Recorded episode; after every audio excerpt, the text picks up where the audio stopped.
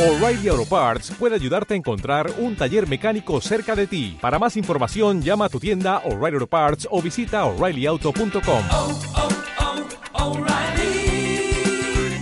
oh, Parts. Aquí te lo contamos. Buenos días España. Buenos días. Bueno, y nosotros se nos vamos hasta Málaga esta mañana. Vamos a hablar con nuestro buen amigo y colaborador de Buenos Días España, el coronel Enrique de Vivero. Vamos a hablar de, de guerra. Don Enrique, buenos días.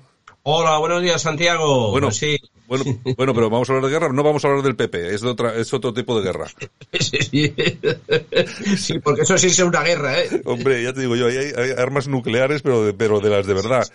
Lo de, lo de, lo de Rusia y tal está siendo una broma al, a- al lado de todo esto que está Al ocurriendo. lado de lo que ha pasado y de lo que hemos visto ayer ahí. Bueno, la verdad es que sí, la verdad está pasando una situación compleja. Ya veremos a ver cómo queda todo esto. Pero bueno, yo creí, quería hablar contigo, mm, vamos a hablar un poquitín de lo de Rusia con Ucrania, pero vamos a centrarnos en otro, en otro asunto porque se está hablando de que no solamente hay fuerzas regulares por parte de los rusos dispuestos a hacer determinadas cosas, cosa que yo no acabo de creerme, pero bueno, en fin, eso es lo que se está comentando. Pero aparte de esas fuerzas regulares, luego también hay fuerzas, eh, entre comillas, mercenarias que también podrían ser utilizadas en este, en este terreno, etcétera, etcétera, etcétera. Vamos a hablar un poco de los mercenarios y si te parece, Enrique, vamos a empezar por el principio, como solemos hacer siempre en este programa, y es eh, la pregunta del millón. Eh, ¿Los mercenarios han existido siempre o es, eh, es- un invento nuevo? Ya, no, los mercenarios han exi- han existido desde la más remota antigüedad, vamos.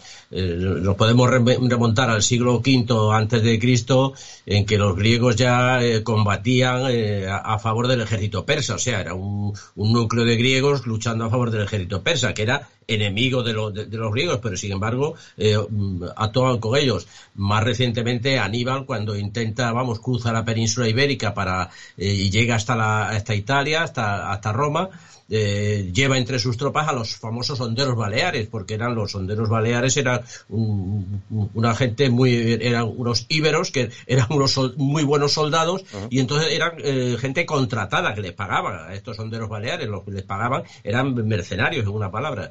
Y después ya muy recientemente pues tenemos allá por el siglo XVI lo que es, mm, si hemos visto eh, entre el 1500 y el 1600 los mercenarios suizos y alemanes fundamentalmente que son los que en esa época pues eh, se apuntaban a un lado a otro. Eh, los, los suizos muchos se apuntaban con los franceses los alemanes pues el origen del emperador de Carlos V se apuntaban a las tropas de, del emperador pero ah, había mm, suizos y alemanes a los dos bandos o sea combatían entre ellos de un lado y de otro eh, ya Maquiavelo en su momento, eh, cuando escribe el libro del príncipe, dice que el, príncipe, el gobernante, dice eh, las armas que el príncipe puede emplear son las suyas propias, o sea, las que él pague, eh, las que él tenga, y si no, recurrirá a los mercenarios. Mm, También hace ver que los mercenarios hay que tener cuidado con ellos porque no se puede uno fiar de ellos, porque igual se cambian, como, como pasaba en, la- en las guerras eh, eh, en la época del Renacimiento. Pero en fin, esos son anécdotas que yo creo que hasta ahí podemos llegar. Enrique, hay un, fíjate que, no sé, igual te pillo así un poco, pero es una pregunta que te hago por si acaso tú controlas o manejas algún tipo de dato. En todas las guerras hay mercenarios, eso está más claro que el agua. Lo que eh, se, ha hablado muy poco, o yo creo que no he, he oído hablar nunca de este tema, es si hubo mercenarios en la guerra civil española. Bueno, mercenarios como tales, eh, podríamos contemplar las brigadas internacionales podrían ser mercenarios.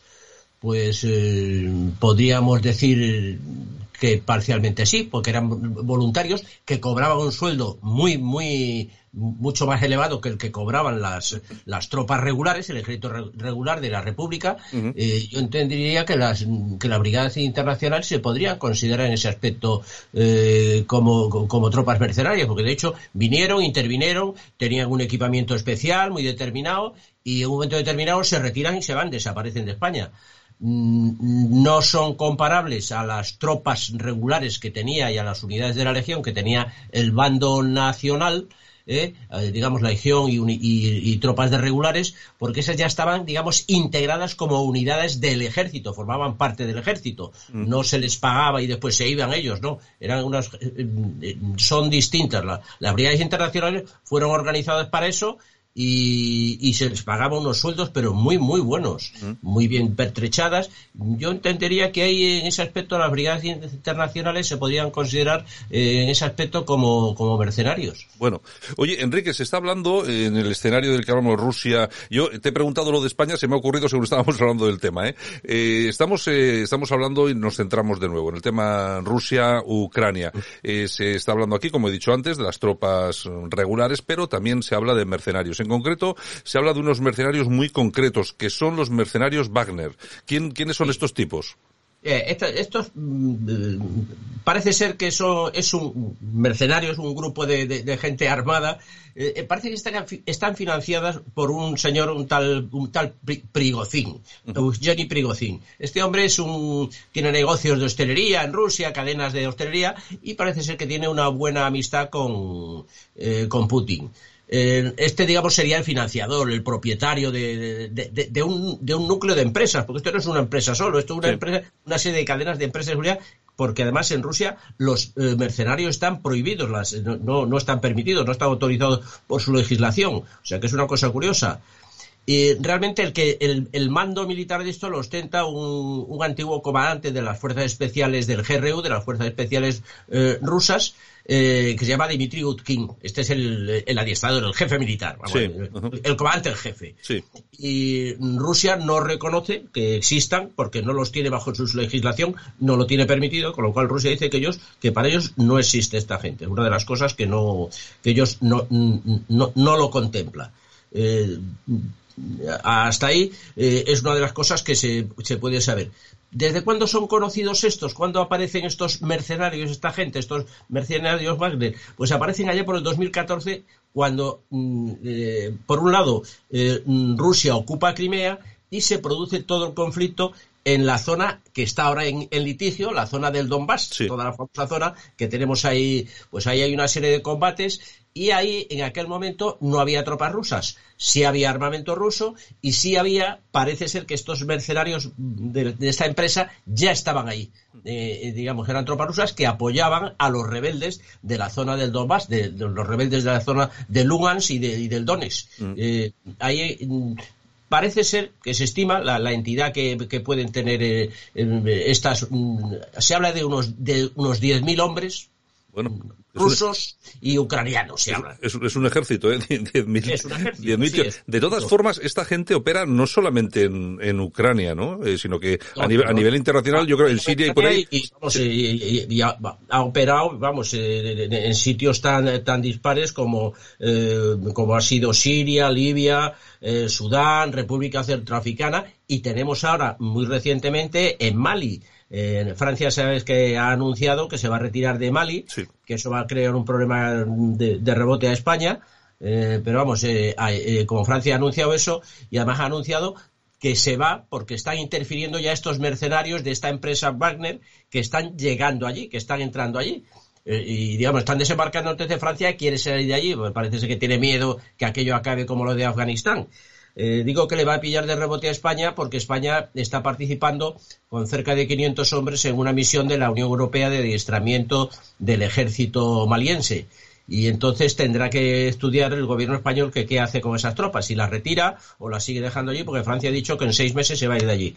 Con lo cual es Mali es el último, digamos, problema que puede haber. Pero ya te digo, han actuado en Irak, tú fíjate, en, en Siria, que fue donde participaron, que hubo ahí un problema grande con estos mercenarios, estos mercenarios que allí parece ser que eh, eh, eh, apoyaban a El Assad, al, al Sí. presidente legítimo, eh, y Estados Unidos, en cambio, apoyaba a los rebeldes, eh, Estados Unidos, Europa, Inglaterra, en fin, eh, ap- apoyábamos a, a los rebeldes que querían derrocar al Assad.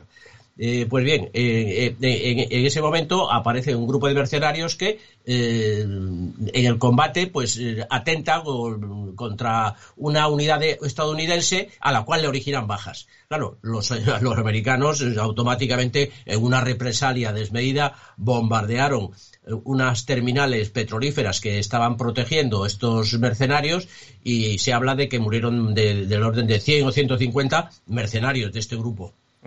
Bueno, que también es una cifra importante. De todas formas, el tema de los eh, mercenarios en este tipo de conflictos internacionales, bueno, siempre ha estado en boca de todos. Antes se hablaba mucho de Blackwater, que ya no existe, pero era, eh, yo creo que era la mayor contratista de los Estados Unidos en Irak, ¿no? No existe, pe- pero, pero sí existe en realidad. Lo que ha hecho es, que Sí. ha cambiado de nombre. Sí, ha cambiado el nombre, sí. Ahora se llama Academy. Sí, ha cambiado de nombre. Sí, e- efectivamente. Va cambiando sus directivos, sus jefes, se le va cambiando para que no le, no le, no le persigan, yo creo. Claro, hombre, vamos a ver, hay que tener en cuenta que este tipo de empresas, sobre todo Blackwater hubo más, las que intervinieron en, en, en Irak, pero claro, eh, hay que pensar y hay que recordar que todos, eh, todos los hombres, los contratistas que pisaban Irak en aquel momento, una vez que pisaban tierra, no eh, tenían ningún tipo de responsabilidad hacia las leyes iraquíes, solamente dependían de las leyes americanas. Es decir, tenían, tenían una libertad prácticamente absoluta para hacer prácticamente lo que quisieran, de ahí tanto lío, pero bueno, hay que recordar que por ejemplo, y ahí, aquí es donde viene el, el apartado, entre comillas, positivo eh, de los mercenarios para Estados Unidos, que lógicamente eh, no, no, no, no se sitúan eh, o no existen en ningún listado, porque lógicamente no eran soldados en sí. No, y hay- exactamente. Y figuraban como empresas, contratistas de empresas de seguridad que se llaman. Bajo ese, digamos, ese, ese paraguas aparecen como empresas de seguridad que se dedican a prestar eh, digamos, protección a autoridades y protección de determinadas instalaciones. Lo que pasa es que después ha- hacen otras cosas que el ejército no puede hacer porque eh, el ejército no podría hacer alguna de las barbaridades que han hecho estos, estos grupos de mercenarios que han actu- actuado con toda libertad y con impunidad. Mm. Bueno, hay que recordar que se, se cifra aproximadamente mercenarios muertos en combate en Irak aproximadamente entre 800 y 1000. Es decir, que son un número también importante. Hicieron cosas, pero también, también pagaron Sí, duro. sí, no, no, no, han caído ahí. eh, Es una de las cosas que se, se arriesgan. Vamos, tienen unos sueldos muy buenos. Estos, estos mercenarios, de, lo- de lo- hablo de los de, de- de Blackwater, antiguo Sí. Blackwater, y de las otras empresas que hay, que hay otras varias.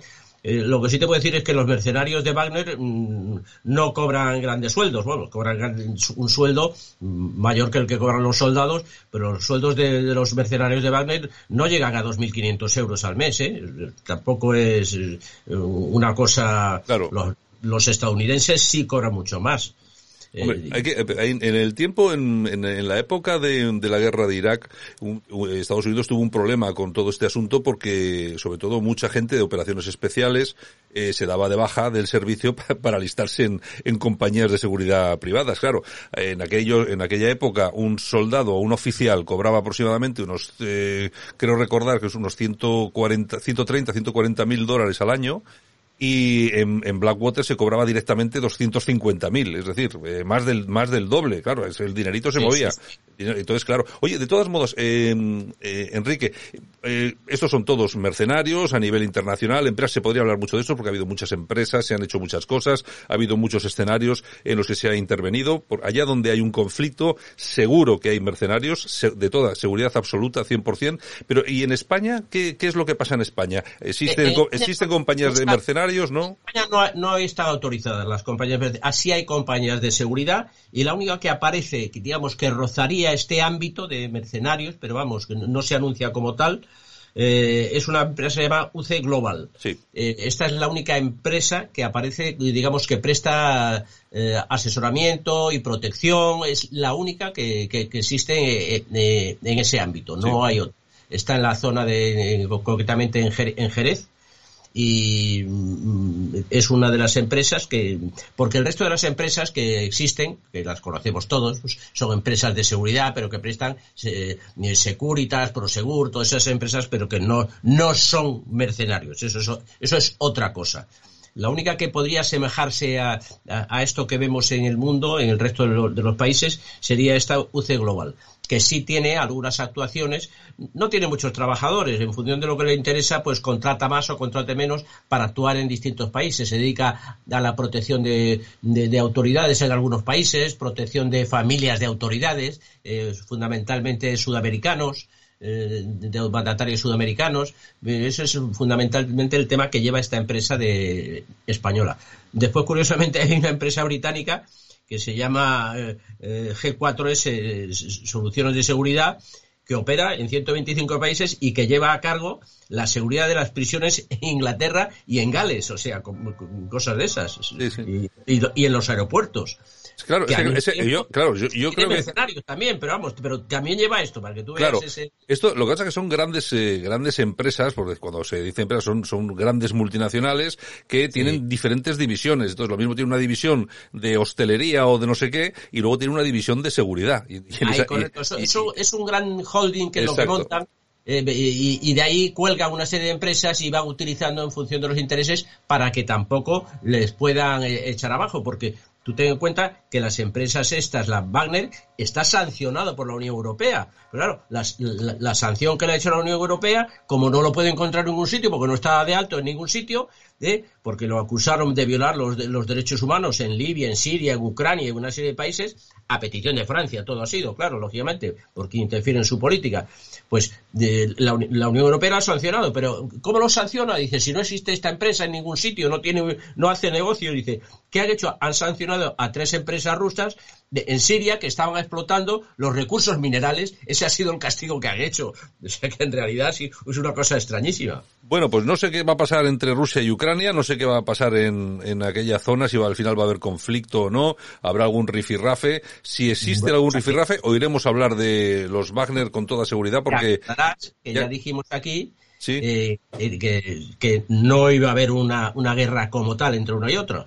Y yo me sigo reafirmando en lo mismo. Eh, probablemente le dedicaremos algún programa más a este asunto, pero yo me reafirmo en lo, en lo mismo. Tú fíjate que anunciaban para el día 16, el- yo estaba preocupadísimo, claro, el día 16, te puedes imaginar, bueno, eso con ironía, lo que pasa, dicen que en la radio no se entiende la ironía. Pero Sí. el día 16 que iba a atacar Rusia ni ha atacado y ni piensa atacar. Y Rusia está haciendo otras maniobras. Está jugando una gran partida de póker y creo que la va ganando. Sí, sí, sí, sí, está claro. Yo creo que estos han metido la pata. Lo que pasa que, es, vamos a ver, la intoxicación llega de Washington y, y se dejan intoxicar todos los demás, desde gobiernos a medios de comunicación. Entonces, claro, el otro día, el otro día la portavoz del Kremlin decía, bueno, que, que nos avisen, por favor, que nos den el próximo horario de la próxima invasión. claro, es que ya es un cachondeo el, el tema. Bueno, don Enrique, pues nada, muchas gracias por estar con nosotros aquí esta mañana. Un abrazo muy fuerte. La semana que viene hablamos de nuevo. Y buenos días.